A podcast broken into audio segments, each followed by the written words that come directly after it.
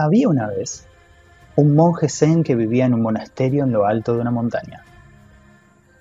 Era un hombre muy sabio y a menudo los demás monjes y aldeanos de la región acudían a él en busca de consejo. Un día, una mujer joven y muy angustiada se acercó al monasterio y pidió una audiencia con el monje. Le contó que su marido la había abandonado y que ella no sabía qué hacer. Estaba llena de dolor y amargura. El monje le dijo que se sentara y lo escuchara atentamente. Luego le contó la historia de dos pájaros que vivían en un árbol. Uno de ellos siempre se lamentaba y se quejaba, mientras que el otro cantaba y se alegraba de la vida.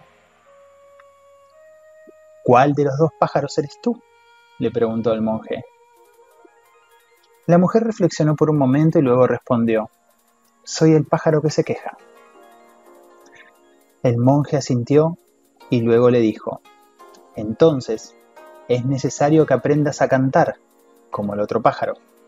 Solo entonces encontrarás la paz y la alegría en tu vida.